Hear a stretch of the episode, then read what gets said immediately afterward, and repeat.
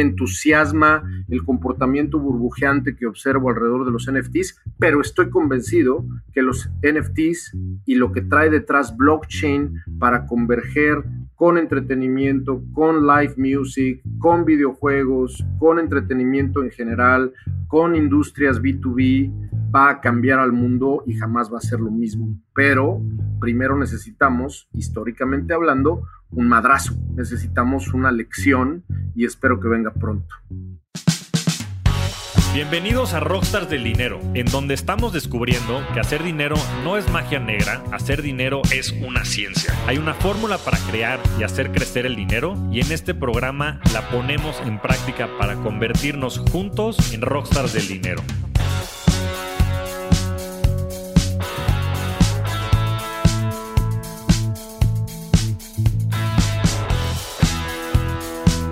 Mario Valle Reyes es fundador de Altered Ventures, un fondo de inversión en videojuegos, VR, AR e esports basado en Silicon Valley.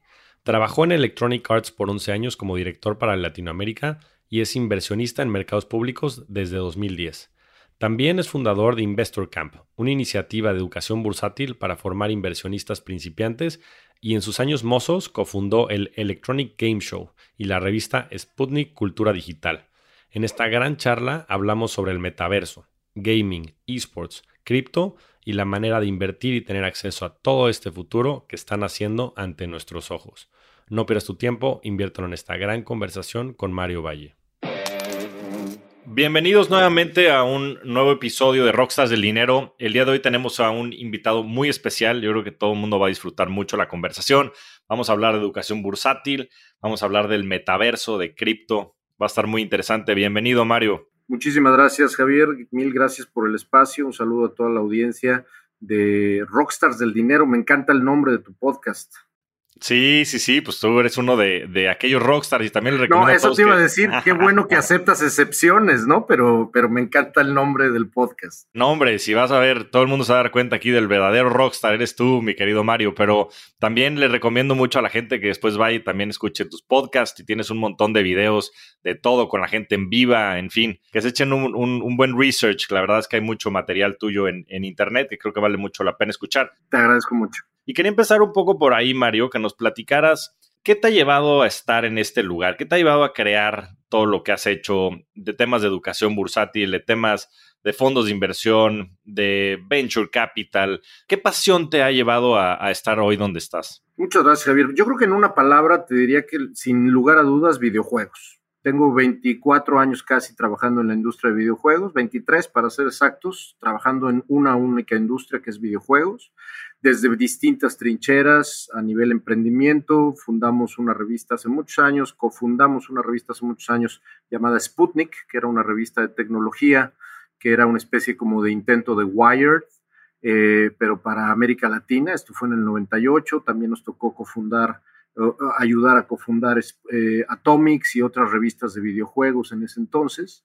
Y la verdad es que desde que comencé a estar en contacto ya desde el punto de vista de chamba con videojuegos, porque vaya, soy gamer desde hace muchísimos años, desde niño, pero los videojuegos ya como trabajo me empezaron a apasionar tremendamente. La primera vez que fui de trabajo a un E3, que es un evento de videojuegos que sucede en Los Ángeles desde hace más de dos décadas y que es gigantesco, la verdad es que dije, yo de aquí soy, esto te estoy hablando, creo que fue de 1999 o 2000, luego me tocó ir a un Tokyo Game Show, todo esto como periodista, entre comillas, como parte del equipo que teníamos este, de editorial que teníamos, teníamos una pequeña editorial, tres socios, teníamos una iniciativa bien bonita, tenía yo 21 años, y bueno, pues eso dio paso a que pueda decir que la verdad se hizo una especie de efecto de bola de nieve, donde tuve la gran, gran fortuna de empezar durante esa misma carrera, continuar eh, fundando un evento de videojuegos que se llama el Electronic Game Show, que duró 17 años al aire, y luego una empresa de videojuegos que seguramente conoces, que se llama Electronic Arts, EA, me, invitó, me invitó en 2006 a abrir las oficinas de América Latina, me, animé, era mi primera experiencia como empleado corporativo a los 29 años, imagínate, después de tantos años, después de tantos años de emprendimiento, me animo entro a Electronic Arts, me toca dirigir la oficina de Latinoamérica cinco años y luego me llaman eh, para venirme a vivir acá donde vivo, que es este, el área de la Bahía de San Francisco. Y estuve otros seis años en Electronic Arts, ya como con alguna responsabilidad global, director de desarrollo de negocios para mercados emergentes. Y ahí es donde me di cuenta el potencial tremendo que desde 2011 empezaba yo a ver a nivel inversión, empezaba yo a hacer mis pininos como inversionista ángel, muy chiquito, muy chiquito, pero empezaba yo a conectarme mucho con el ecosistema tanto de América Latina como de acá de Silicon Valley. Y cuando me tocó ver el talento inmenso de desarrolladores de videojuegos independientes, dije, es hora de cerrar el ciclo con EA y fundamos en 2016 eh, Altered Ventures. Altered Ventures es ahora un fondo de inversión híbrido, como bien me hiciste favor de mencionar al principio, que se dedica a administrar, por un lado, portafolios públicos alrededor de industrias relacionadas con videojuegos, realidad aumentada, realidad virtual, lo que ahora todo el mundo está llamando metaversos, ¿no?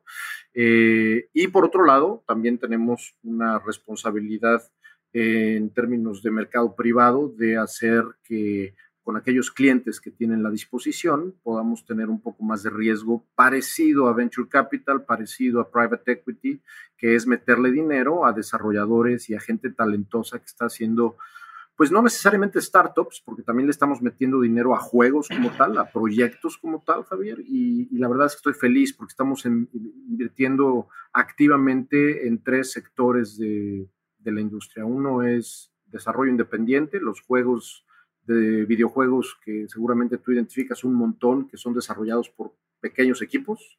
Por otro lado, estamos invirtiendo fuertemente en esports, que es otra de las categorías de videojuegos que está creciendo a dos dígitos año contra año, 27, 30% año contra año.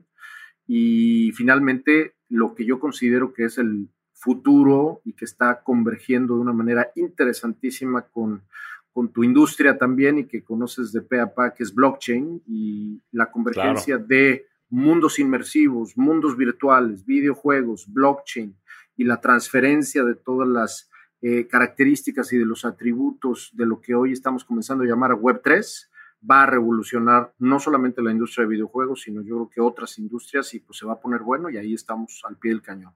No, pues creo que estás en la industria correcta. Y qué interesante, ¿no? Giro de eventos, ¿no? Este, bueno, yo, yo nací en los ochentas, tú, yo creo que también por ahí, y nos había tocado este. Soy más viejito, sí, sí. 76, bueno, pues pero ahí estamos, ahí estamos en el tiro. Y la verdad es que se veían los juegos como una pérdida de tiempo, ¿no? Y hoy creo que la, la, foto ha cambiado de manera radical. O sea, libros como Snow Crash, películas como Ready Player One, ahora con todo lo que está pasando de Facebook y el, el cambio de nombre a Meta, ¿no? Y lo que se está hablando del metaverso la industria de esports, que es una locura el crecimiento que está teniendo, juegos como Fortnite, Minecraft, ¿no? En donde las personas ya generan ingresos a través de estos juegos y cómo se está volteando toda esta industria es espectacular, ¿no? Y como dices, para cerrar con broche de oro, todo lo que está pasando en blockchain y en web 3.0, eh, que por ahí le recomiendo a la gente, saqué un, justo un artículo en mi blog en javiermtzmoro.com, web 3.0, bien interesante porque ahora ya se puede tener o ser dueño de estas propiedades digitales, ¿no? Que antes no se podían, ¿no? NFTs, y hasta tierra virtual, ¿no? es impresionante todo lo que está pasando.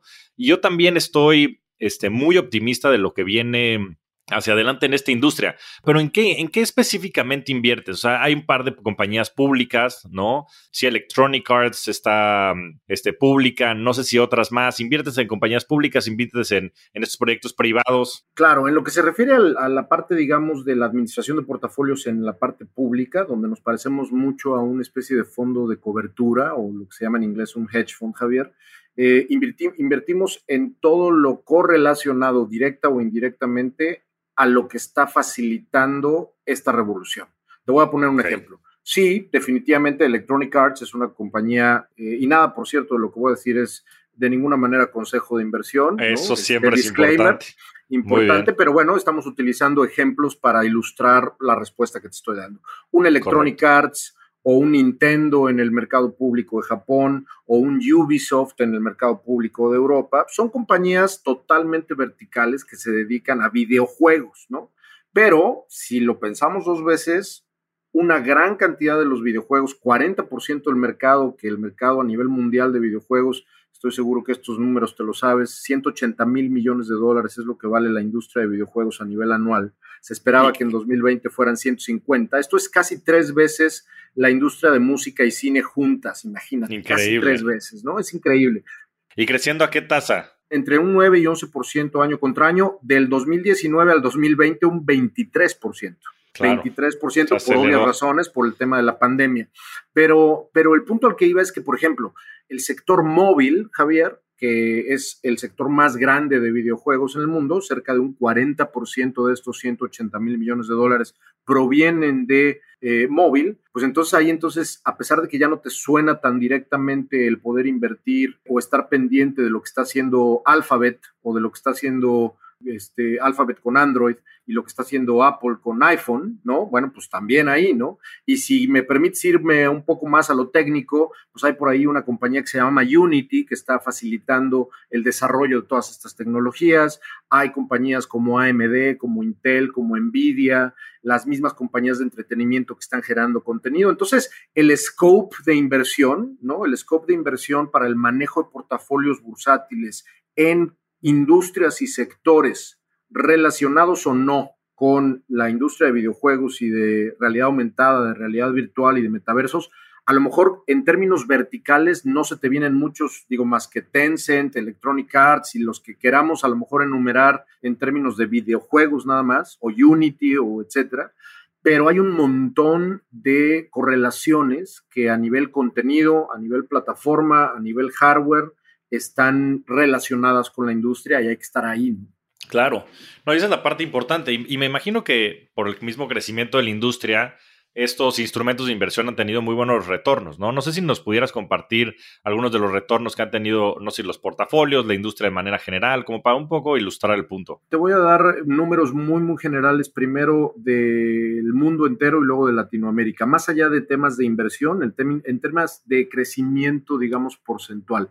Yo hace un momento te dije que la industria en su totalidad había tenido antes del 2020 de manera súper eh, continua un crecimiento del 8, 9, a veces del 11%. Específicamente Latinoamérica y otras regiones emergentes están creciendo, independientemente del 2020, que también crecieron a más de 25%.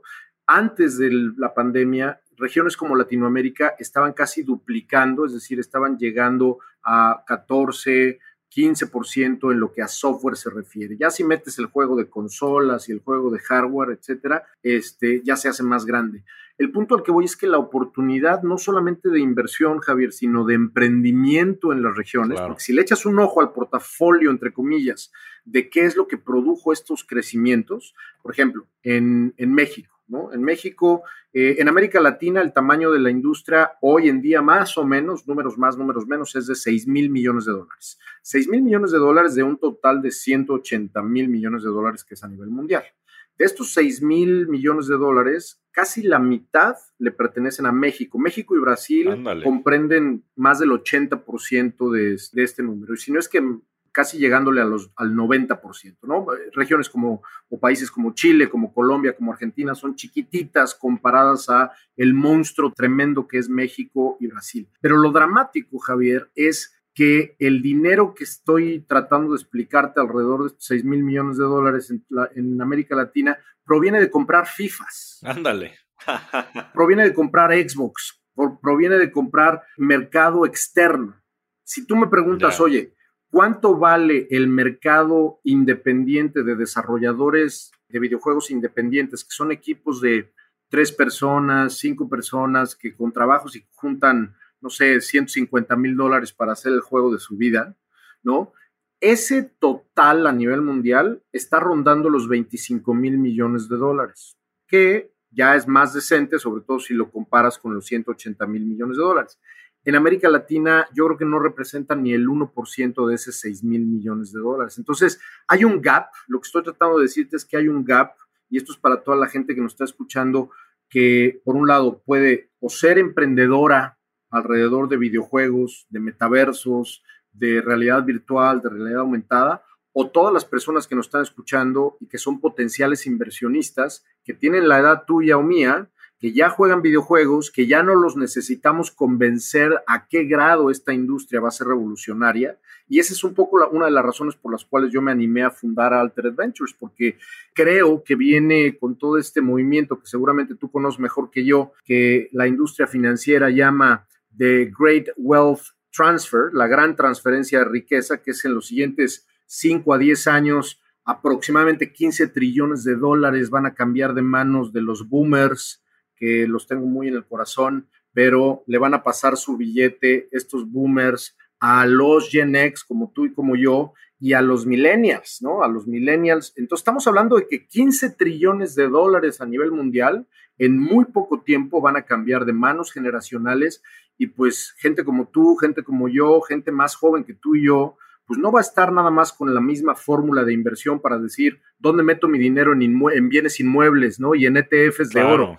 Entonces, ese es, el, ese es un poco la oportunidad que tiene una región como América Latina para que despertemos desde el punto de vista de inversión y digamos, oye, esta, esta, esta industria, este sector es parecido a FinTech hace 5 o 7 años.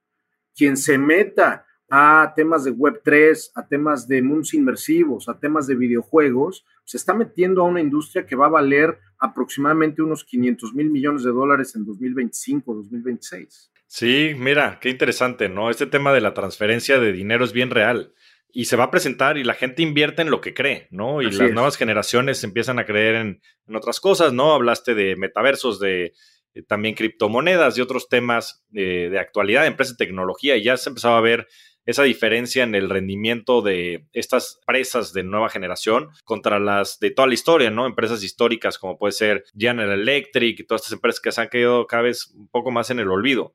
Pero con todo esto en mente, me parece bien interesante el, el, dato que planteas, porque en México, como bien mencionas, pues hay una clase emprendedora importante, ¿no? De gente joven que también está eh, usando estos videojuegos, que tienen estos skills técnicos para desarrollar y demás, y que potencialmente pueden empezar a crear estos juegos, ¿no? Y en Estados Unidos y en otros países ya empezaste a ver cómo sobre estas plataformas como Roblox, este, como Minecraft, como Fortnite, se empiezan a generar todas estas nuevas economías.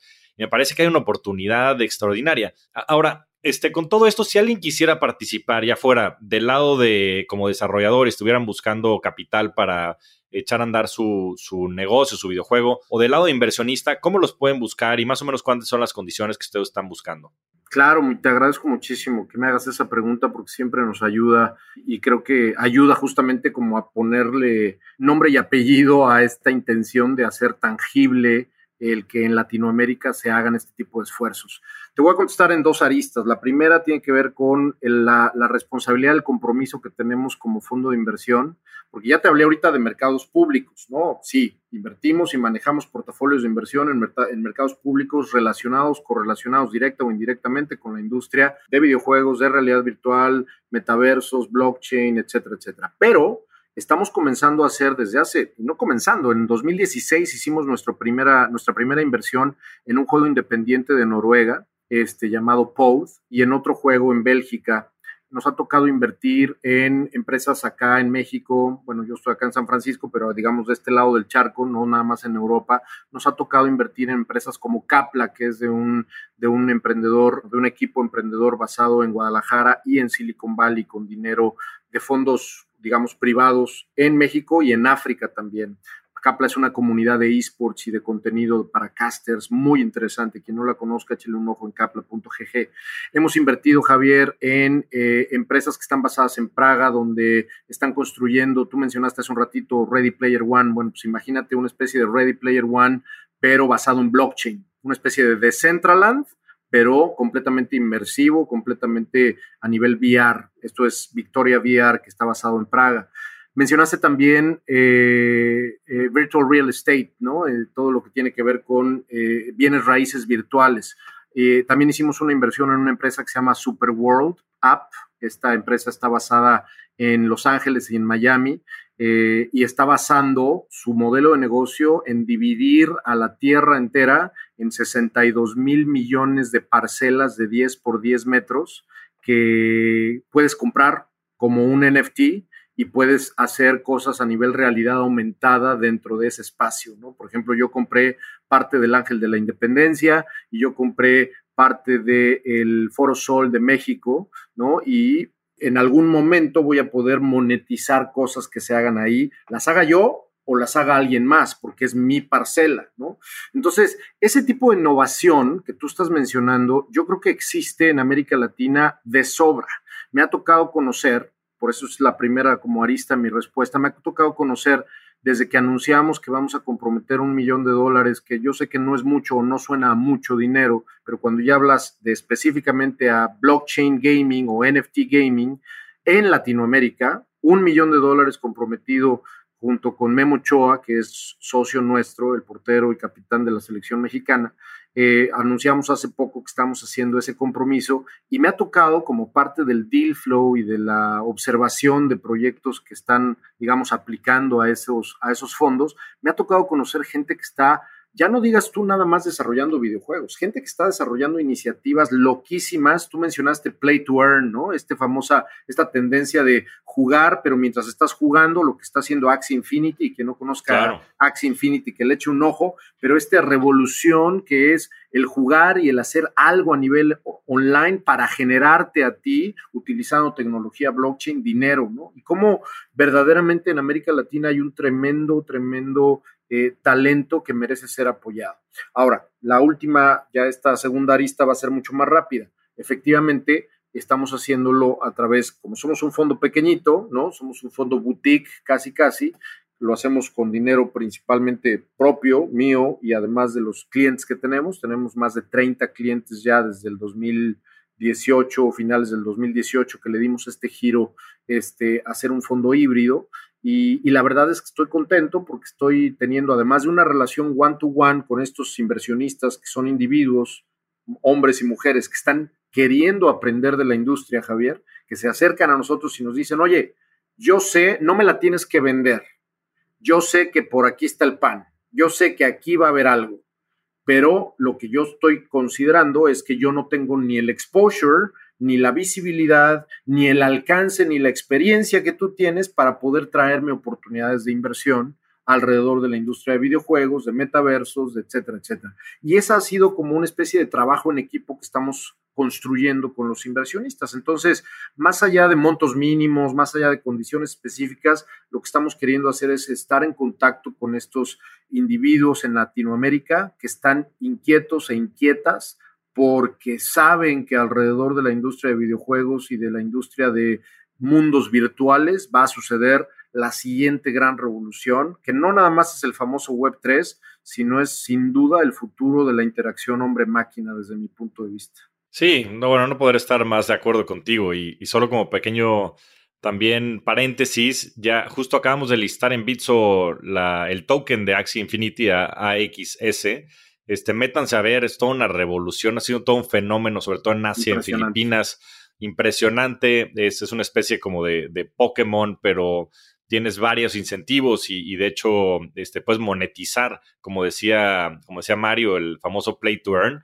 Eh, está bien interesante porque la gente está generando ingresos de estar jugando este juego. Entonces, bien interesante toda esta revolución, ha generado un montón, miles de millones de dólares ya en ingresos este protocolo y bueno, pues es parte de lo que creo que este metaverso, este, este mundo de cripto, de Web 3.0, todo lo que hemos estado veniendo aquí platicando, este, promete hacia adelante. Ahora, te quería preguntar, también estando tan cerca de esta industria, ¿cuál es tu opinión acerca de, de todo el tema de cripto, de Bitcoin, de Ethereum, de todas estas criptomonedas, de NFTs? En general, ¿cuál es tu opinión de toda esta industria?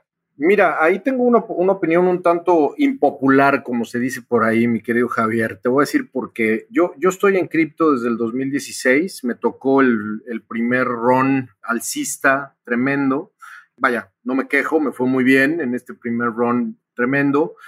A mí ya me ha tocado, llevo 12 años administrando portafolios bursátiles, entonces me gusta mucho la historia, a mí me gustó mucho leer en su momento, hace muchos años, de la fiebre de los tulipanes, por ejemplo, en 1636 y 1637. Eh, evidentemente me tocó ver, y seguramente a ti también, la fiebre del punto com, tanto en Estados Unidos como en América Latina todo lo que tuvo que ver a lo mejor con otras burbujas referenciales en la historia, 1928 a 1929. Todas y cada una de las cosas que te estoy contando tienen el mismo comportamiento parabólico que pude ver, y creo que tú también, en 2016 y 2017. Este comportamiento parabólico era así como súper sospechoso y la razón por la cual yo me salí de Bitcoin en 2016 y dije, bueno, luego regreso, nos vemos y me salí este, de Bitcoin creo que bastante a tiempo, más bien muy a tiempo, este, es justamente por este comportamiento parabólico que al final del día es cíclico.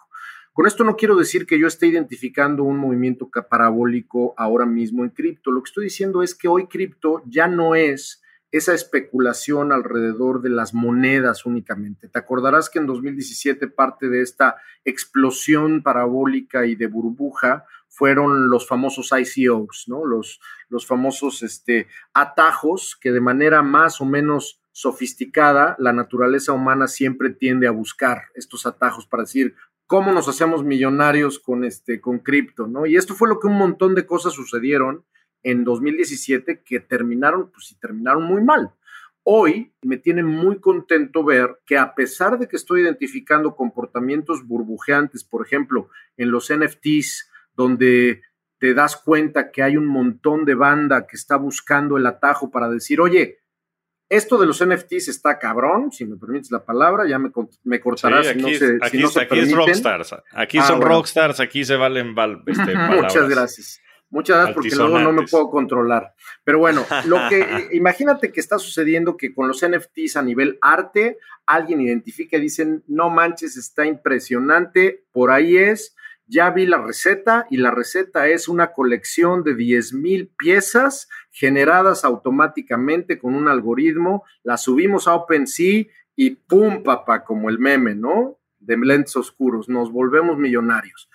Esa pequeña burbuja, que no, y digo pequeña porque no es tremenda, comenzó eh, con la venta de Beeple, donde vendió el NFT en 62 millones de dólares, y como él mismo lo dijo en una entrevista para CNBC, rompimos el botón del hype, ¿no? Y lo que hemos visto alrededor de NFTs, en mi opinión, ha sido puro hype o casi puro hype. Ha habido joyas como Axie Infinity, ha habido joyas muy interesantes que se alejan de la fórmula, que se alejan del template, que están empezando a darnos una pista, Javier, que yo creo, quiero pensar, que están demostrando que los NFTs, y esto es triste porque mucha gente que nomás le das un poquito de cuerda para que miente madres alrededor de algo, está mentando madres con mucha razón de los NFTs, pues porque está viendo este comportamiento, digamos, como burbujeante, de atajo, de, shortcut, que termina históricamente muy mal. Cuando en realidad los NFTs son realidad, en realidad son pequeñas computadoras programables que tienen un potencial impresionante en videojuegos, en real estate virtual, en la capacidad de transferencia de valor y de apropiación y de identidad. Y entonces yo estoy convencido que con los NFTs estamos viendo algo muy parecido a lo que vimos en el punto com. En el punto com, todo valió madre en 99, 2000, pero en realidad el punto com continuó. El punto com fue una gran burbuja que explotó hacia abajo tremendamente, ¿no? Valió todo y luego, en realidad, el Internet continuó, no se detuvo. ¿Por qué? Porque el punto com, en términos dramáticos, si me permites, pues cambió al mundo un poco, ¿no? Los NFTs yo creo que van a ser lo mismo. Hay un montón de banda metida en el hype, hay un montón de banda diciendo de manera oportunista cómo le sacamos dinero a los NFTs, cuando en realidad lo que hay detrás de los NFTs es el camino que le va a dar eh, cabida a una realidad nueva que hoy llamamos Web 3.0 y que mañana a lo mejor se va a parecer mucho a lo que leemos en Snow Crash y lo que leemos en, en, en este en Ready Player One. Yo estoy convencido de que independientemente del hype, y por eso te decía que es medio impopular mi opinión, I'm not excited, no me excita, no me entusiasma el comportamiento burbujeante que observo alrededor de los NFTs, pero estoy convencido que los NFTs y lo que trae detrás blockchain para converger con entretenimiento, con live music, con videojuegos, con entretenimiento en general, con industrias B2B, va a cambiar al mundo y jamás va a ser lo mismo. Pero primero necesitamos, históricamente hablando, un madrazo, necesitamos una lección y espero que venga pronto. Pues sí, interesante tu punto de vista y, coincido yo creo que en algunas partes del diagnóstico, sin duda siempre ves un poco estos excesos, esta exuberancia. Eh, yo como entiendo justo estos ciclos económicos de hype y después, bueno, de, estos, de estas burbujas que se crean y después que se destruyen súbitamente, es que y hay, un libro buenísimo, lo voy a poner por ahí en las notas del programa, de ciclos económicos, que lo que explica es que en estos momentos se genera una base de capital bien, bien amplia, que lo que permite es que la industria se desarrolle a nivel infraestructura, ¿no? Entonces, lo que pasó en los 2000, 99-2000, permitió que se desarrollara esta gran infraestructura, los, los AWS, todas estas cosas que se necesitaban, la misma fibra óptica, ¿no? A nivel mundial, para que el día de mañana existieran ya todos estos este, grandes titanes del mundo tecnológico como son, son las cinco empresas más grandes del mundo, son empresas tecnológicas, ¿no? Facebook, Apple, Amazon y demás. Entonces, yo creo que lo mismo pasó en el 2016, 2017 con Bitcoin y con Ethereum y todas estas, pues se creó esta, esta gran burbuja que permitió que se generara la base de capital para que se siguiera construyendo la tecnología. Hoy la adopción pues cada vez sigue subiendo más. La infraestructura que hoy tiene, por ejemplo, Ethereum, pues es impresionante, sobre todo el ecosistema que se ha formado sobre él de Decentralized Finance, toda esta parte de, o sea, en finanzas descentralizadas ya tienes más de 250 mil millones de dólares, ¿no? Entre stablecoins y, y estos protocolos. Y ahora está, y esos son los famosos fungible tokens, ¿no? Toda la parte que puede ser fungible uno a uno.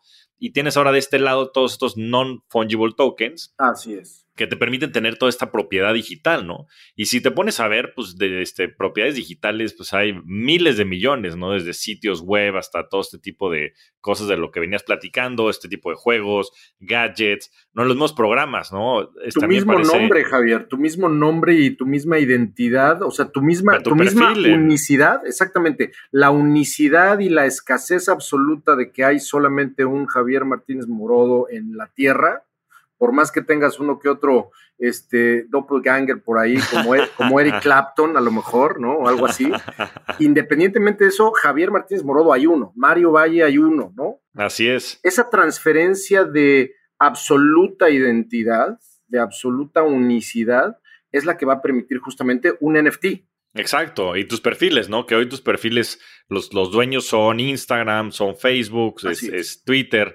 ¿No? Y nosotros estamos generando todo este contenido y demás, este, que posteas y demás, y tú estás generando este, este, contenido que puede que monetices indirectamente, pero los que monetizan eso son Facebook y Twitter y demás a través de, de la publicidad que hacen estos canales, ¿no? Y no nada más eso, como lo decías, yo tengo muchísimos cuates que juegan FIFA, bueno, yo también lo hacía hace unos años, ya creo que ahorita tendré que desempolvar el control, pero lo mismo, te gastabas un dineral en comprar, ya sabes, estas tarjetas que tenías para sacar jugadores y todos los jugadores que ganabas se quedaban en el juego, ¿no? Y ahorita esto, estas, esta plata, estas plataformas públicas, ¿no? Llamadas blockchains, te van a permitir que puedas también interactuar y monetizar este, este contenido y esto que estás generando, ¿no? Que es el caso de Axie Infinity y de otras muchas cosas, que a mí es lo que me parece bien interesante. Y si bien sí, como en todo, pues habrá exuberancia en algunos sectores y demás, hay cosas que, pues ahorita se están vendiendo algunas este, cosas, nada más una este, bola amarilla, me lo, mandan en un chat,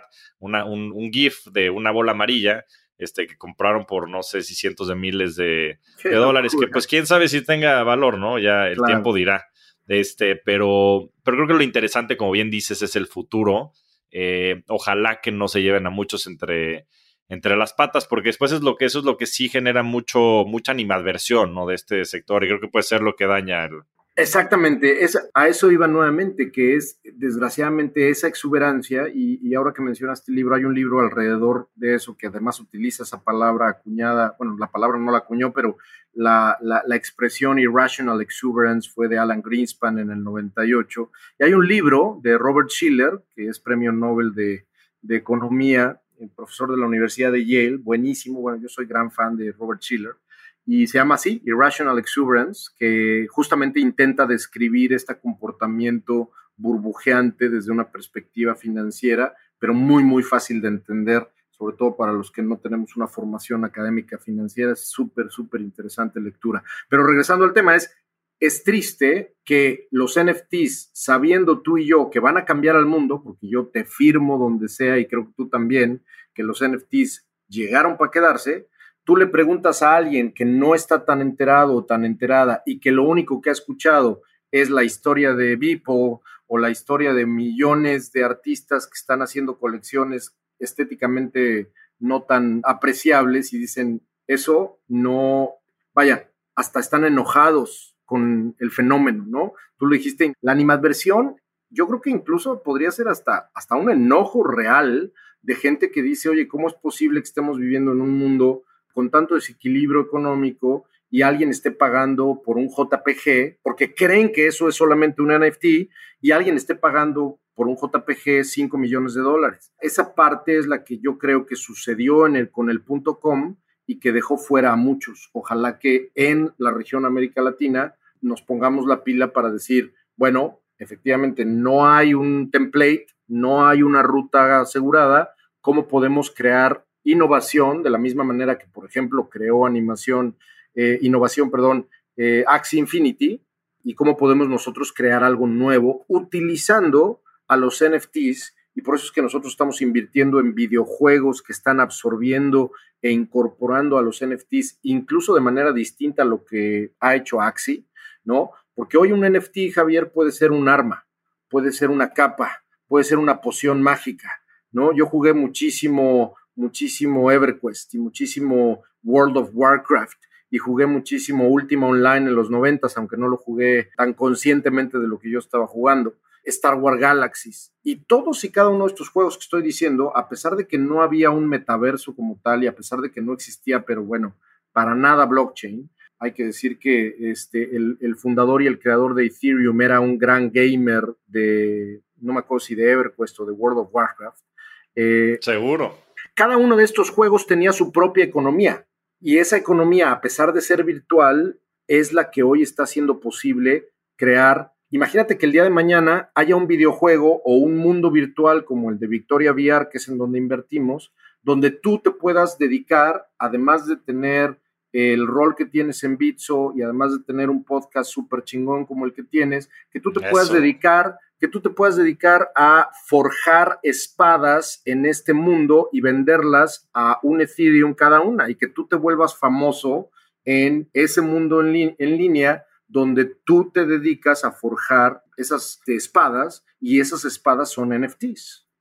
Claro, no, yo, yo creo que hay un mundo bien interesante hacia adelante. Ahorita ya el nombre de los, del libro Los siglos económicos se llama Revoluciones Tecnológicas y Capital Financiero de Carlota Pérez. Entonces, los que quieran, búsquenlo y echen un ojo, pero este, yo me quedo con eso. Como decías, yo creo que hay una oportunidad del otro lado de poder construir todas estas economías, todos estos gadgets, toda esta innovación, o como decías, hasta poder forjar espadas en alguno de estos metaversos o, mundos virtuales. Que por cierto, hoy en la mañana me estaba escuchando un podcast buenísimo de Patrick O'Shaughnessy, que se llama Invest Like the Best con Bill, Bill Gurley y el fundador de Second Life. Second Life sigue funcionando hoy en día y tiene una economía de cerca de un billón de dólares al año, ¿no? Algo que se inventó hace 15 años. Impresionante. Impresionante. Entonces, o sea, yo creo que y siempre lo, he pensado, ¿no? Yo, creo que ya estamos viendo en el metaverso. En, México, el uso de, teléfonos móviles al día excede las 7 horas. Creo que es de los países que más interacción tiene con...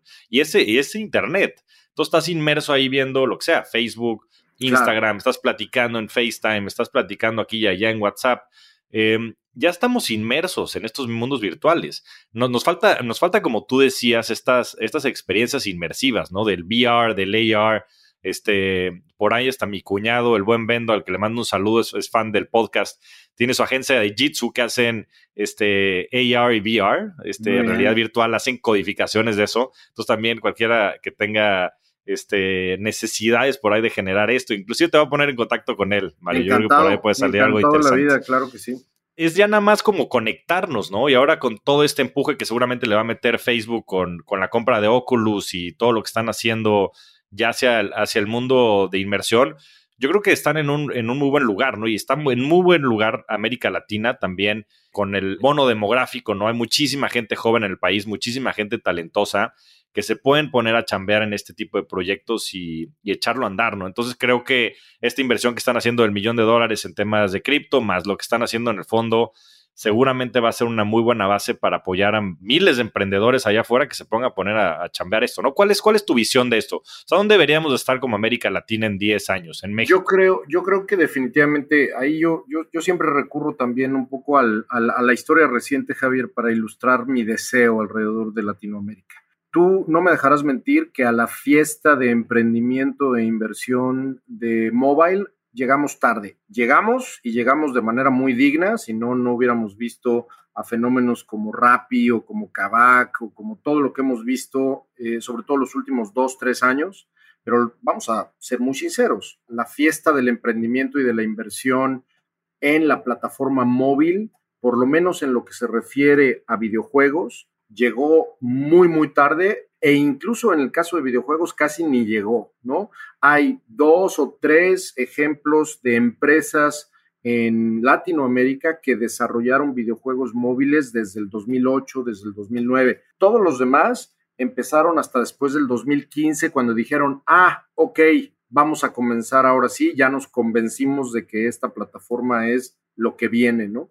Y hay que decirlo, llegamos tarde. Yo me gusta mucho utilizar de manera medio burda, pero bastante creo concreta, la analogía de la fiesta para decir, esta fiesta del metaverso, esta fiesta de las tecnologías inmersivas, esta fiesta de el desarrollo ya no tanto de videojuegos, sino de tecnologías que se asemejen a un videojuego, pero que puedan ser aplicadas a industria, B2B, a educación, a temas que tengan que ver con medicina o con salud, a temas que tengan que ver con retail, temas que tengan que ver con incluso la misma inversión bursátil. Ahorita te platico ahí de, lo que estamos haciendo en Investor Camp, que, me gustaría mencionarlo muy rápidamente. Pero yo creo que el gran reto y la gran, pues, el, el deseo que tengo para la región es que nos animemos desde el punto de vista de inversión y desde el punto de vista de emprendimiento, nos animemos a llegar temprano a la fiesta. ¿Qué significa llegar temprano a la fiesta? Que si tú ahorita que me estás escuchando eres emprendedora o emprendedor y estás neceando alrededor de un videojuego móvil, siendo 2021, y no estás volteando a ver cómo utilizar Unity o Unreal para crear mundos inmersivos, o no tienes la menor intención de aprender a a programar un smart contract y no tienes la menor intención de aprender qué es eso del Web 3 y te da flojera el fenómeno NFTs, corrige el fregado error y métete a tiempo a esto, porque esto es lo que en cinco años vas a decir, ¿cómo no me metí antes? ¿No? Entonces, esa, esa es el, digamos, como el, el wish list para el emprendimiento. Pero este emprendimiento va a requerir ayuda, va a requerir inversión y a nosotros en Altered Ventures me gusta decir mucho que nos sobra visión, pero nos falta billete, ¿no? Este, la verdad, ¿no? no, sí, más, más en este mundo en donde... Así es, así es. Cada vez los stakes suben, ¿no? Y ya escucha estas inversiones. Entonces, no, no necesariamente tiene que ser a través de nosotros, pero que el inversionista latinoamericano que nos está escuchando voltea a ver a la categoría de manera educada, de manera estructurada y que, y que no deje morir solos y solas a los emprendedores y a las emprendedoras que están alrededor de esto tratando de hacer algo. Claro, y, además hacia allá va, ¿no? O sea, yo siempre he seguido esa máxima que decían en Silicon Valley de follow the talent, ¿no? Sigue el talento, ¿no? ¿A dónde está yendo el talento? Yo creo que todo el talento está yendo a estas industrias, ¿no? A las industrias de cripto, a las industrias de gaming. Estás viendo estos sponsorships y inclusive lo que están pagando por los derechos de la, del tema de esports, ¿no? En Estados Unidos el tema de esports es más caro que, que las ligas europeas, ¿no? De fútbol y como que no hace sentido estos números, pero ahí se está yendo la, atención, ¿no? De los jóvenes, como tú decías, y se va a dar esta transferencia de riqueza y también el talento está yendo para allá. Entonces, bien interesante y bueno, todos los que estén interesados en invertir en temas de realidad virtual, de metaverso, de gaming, que creo que es una industria bien, bien interesante. Este, a ver si se, acercan con Mario y con la gente en Altered Ventures, que creo que puede ser una gran opción. Como decíamos, nada, esto es un consejo de inversión, ¿no? No estamos este, aquí haciendo asesoría financiera, pero la verdad es que creo que puede ser una muy buena opción. Ahora, un rápido segue, qué, qué buena plática y qué interesante todo este tema del metaverso. Mil gracias. Y creo que va a ser bien relevante para la audiencia. Estoy seguro que van a salir nuevas pláticas, a ver, a ver si nos echamos después otro round. Feliz. Pero me gustaría que, que, nos platicaras de Investor Camp, esta iniciativa que, que, salió un poco de la mano también de la gente viva. Estuvo María Arisa con nosotros por ahí del capítulo del episodio 10. Y sé que también es una gran pasión tuya el tema de educación este, bursátil. Platícanos un poco más del tema. Claro que sí, Javier. Mil, mil gracias. De verdad, te agradezco la oportunidad que me dejes también mencionar esto, porque la verdad es que sigue siendo para mí un hobby un, pasatiempo que, nosotros fundamos en 2018. Eh, se me ocurrió, como te decía hace un momento, yo tengo ya 12 años haciendo inversión bursátil. La verdad es que yo, te cuento rápido, soy comunicólogo, estudié comunicación con trabajos y terminé la carrera universitaria ¿no? Con trabajo sé leer y escribir, ¿no? Esos son los mejores, esos son los, los rockstars. Y al momento que me di cuenta que la inversión bursátil puede realmente cambiar vidas y que verdaderamente puede ofrecerte lo mismo que le ha ofrecido a miles y miles, ya no tanto de instituciones, sino de personas a lo largo de las décadas y de los siglos, literalmente, yo llegué, sobre todo después de que vi como una gran oleada de educación financiera en América Latina que se dedicaba mucho a decir, bueno, a ver, así tienes que ahorrar, así tienes que pagar tarjetas de crédito, así tienes que llevar un presupuesto, lo cual me parece súper importante, vital. Yo decía, oye, sí, eso está padre que lo aprenda Latinoamérica, pero ¿qué pasa con lo que sigue? ¿Qué pasa con ante un mundo donde sistémicamente hablando el retiro ya no está garantizado, el salario y el ahorro ya no te van a dar efectivamente dentro de 20, 30, 40 años lo suficiente a nivel Nest Egg para que verdaderamente puedas tener un fondo que te permita vivir de tu propia inversión y de tus propios rendimientos. Eh, yo, yo realmente estoy convencido que viene un tsunami en América Latina que está perfectamente conectado, desafortunadamente, perfectamente conectado con fenómenos como la brecha salarial entre hombres y mujeres, que el 20% de mujeres, menos del 20% de mujeres tengan cobertura de seguridad social, que a nivel pensiones, por ejemplo, en México, tan solo el hecho de que eres hombre te hace ganar 42% más dinero en tu pensión comparado con una mujer, que si estás en Colombia, tu primer trabajo de entrada, si eres mujer, te asegure que vas a ganar 30% menos que un hombre. Y así me podría ir con números y ejemplos infinidad de veces para decir, oye, hay un gran reto en América Latina que no se va a solucionar ni votando por la persona correcta, ni ahorrando en el, en el, en el vehículo correcto, en el banco o comprando algún producto de inversión que te va a quitar quién sabe cuánto dinero de comisiones, ¿no? Lo que hay que hacer es aprender a invertir. Y esa es la razón por la cual fundamos Investor Camp, que es una iniciativa para tratarle de enseñar a personas que no tienen ningún tipo de formación financiera cómo funciona el mercado bursátil y cómo pueden comenzar de manera disciplinada y de manera responsable, no a ser traders, eso es importante decirlo, no somos una escuela de traders, somos una escuela que intenta formar inversionistas de largo plazo.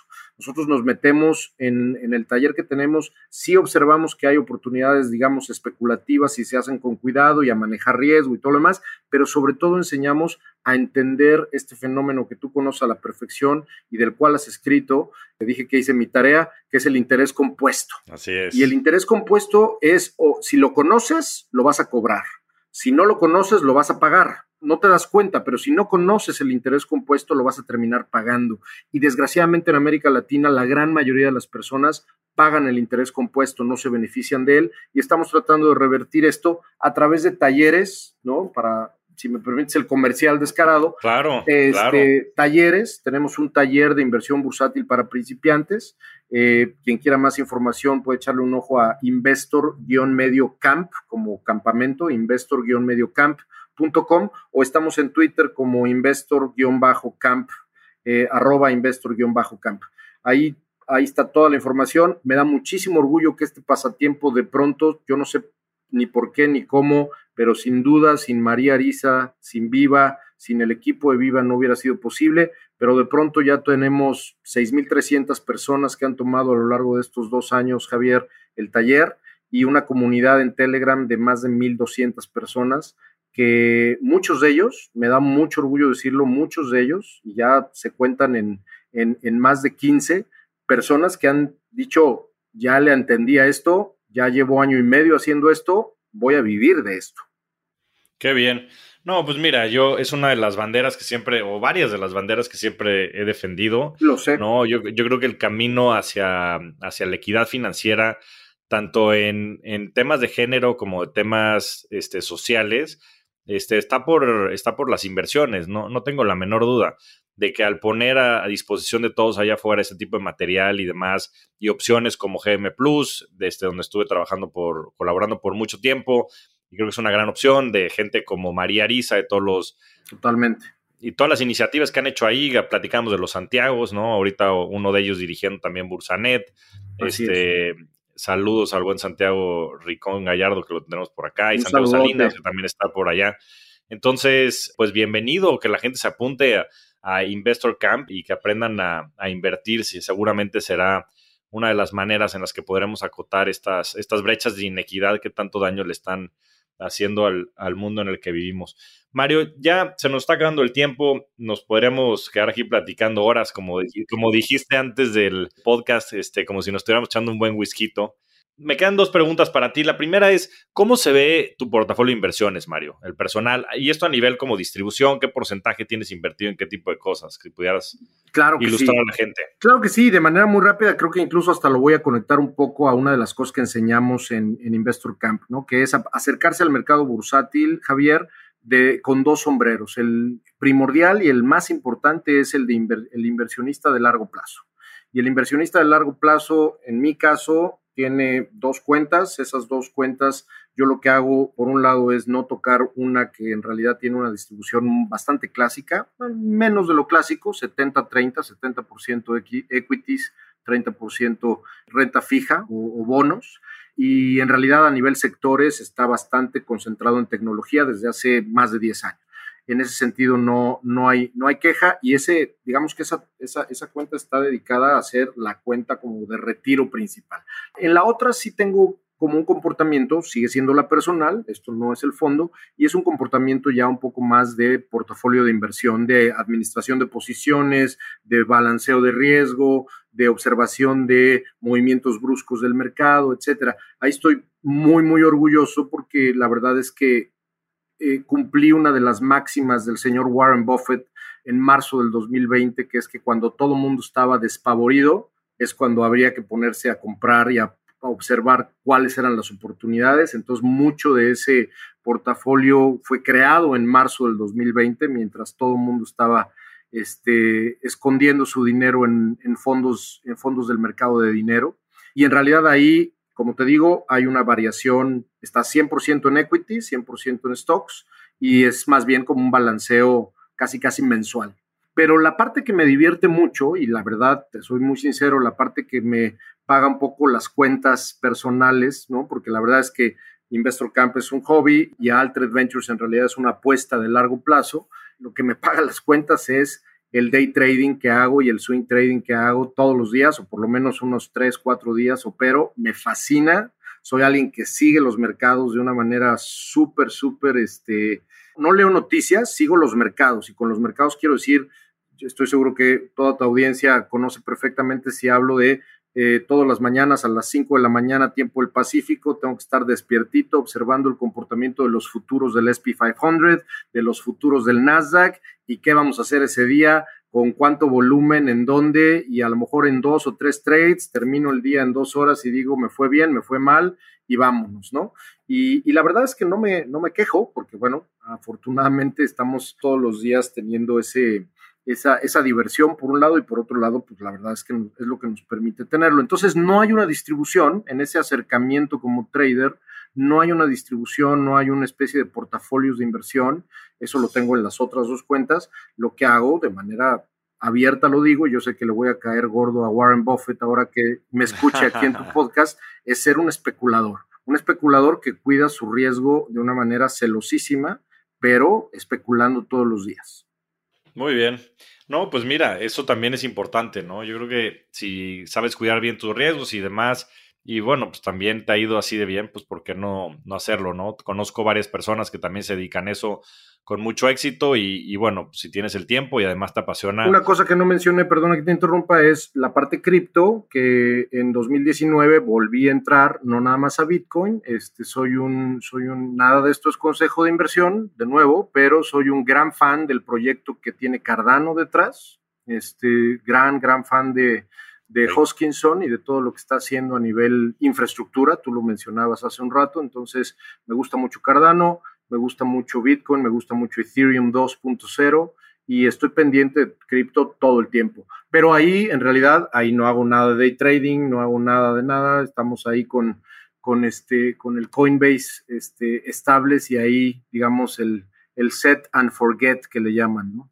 Muy bien, muy bien me gustaría hacerte la pregunta con la que cierro siempre los podcasts y me interesa mucho tu respuesta en ese sentido, que es cuál ha sido tu mejor inversión. Pues mira, no tiene que ver efectivamente con dinero. Yo creo que este, yo siempre digo algo, Javier, desde hace muchos años y estoy convencido de esto. Esto me lo enseñó indirectamente mi abuelo, me lo enseñó más con el ejemplo, no, no me lo dijo con estas palabras, el papá de mi mamá. Y es, creo que lo que más se tiene que tomar uno en serio son los hobbies porque si, si te tomas en serio los hobbies, te vas a topar con tu futuro. Estoy convencido de eso. Si, lo, lo que siempre digo es, dime qué haces con tu tiempo y te diré quién eres. Dime qué haces con tu tiempo libre y te diré quién serás. Lo que haces con el tiempo libre, en qué inviertes tu tiempo libre, es lo que está formando a la persona futura en la que te vas a convertir. Entonces yo creo que el tiempo libre en el que invertí ya no nada más a jugar videojuegos, sino a aprender cómo se desarrollaban videojuegos. Yo quería ser desarrollador de videojuegos a los 16 años, imagínate, jugué un juego de Myst y dije, yo quiero desarrollar esto. No, no terminé desarrollando videojuegos, pero la verdad es que terminé trabajando en la industria que más me gusta. Entonces yo creo que el hobby, cuando te lo tomas en serio y te lo tomas con pasión, puede dibujar tu destino. Qué gran respuesta. Me quedo con, con esta frase de, invertir en hobbies, que creo que puede ser un gran título. Digo, hay varios, ¿no? Muchas para, gracias, para el episodio. Y la, y la frase que, que, es cierta es, ¿no? Dime qué haces con tu tiempo libre y te diré quién serás. Muchísimas gracias, Mario. Eres un verdadero rockstar del dinero. Es un placer tenerte por acá y muchísimo aprendizaje en este podcast. Qué bruto. Gaming, metaverso, cripto, educación bursátil este, hasta estas frases que, seguramente nos llevaremos muchos. Muchas, muchas gracias, mil, Mario. Mil gracias por, por invitarme y felicidades por tu programa y también toda tu trayectoria. Soy gran fan. Igualmente por acá. Un abrazo, Mario. Muchas gracias a todos. Nos vemos semana a semana en este espacio para convertirnos juntos en rockstars del dinero. Yo soy Javier Martínez Morodo. Búscame en redes sociales como arroba Javier MTZ Morodo y suscríbete a Rockstars del Dinero en Spotify, Apple Podcast, donde sea que escuches tus programas. Agradecimientos especiales a todo el equipo de producción. Rockstars del Dinero es una producción de Sonoro.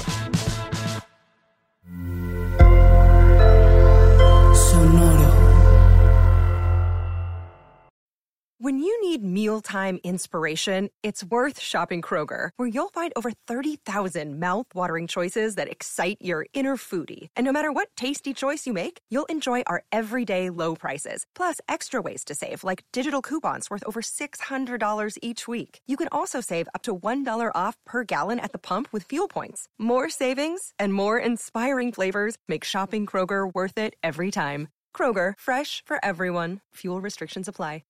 Hey guys, it is Ryan. I'm not sure if you know this about me, but I'm a bit of a fun fanatic when I can. I like to work, but I like fun too. It's a thing. And now the truth is out there. I can tell you about my favorite place to have fun Chumba Casino. They have hundreds of social casino style games to choose from, with new games released each week. You can play for free anytime, anywhere and each day brings a new chance to collect daily bonuses. So join me in the fun. Sign up now at ChumbaCasino.com. No purchase necessary. VGW. Void were prohibited by law. See terms and conditions. 18 plus.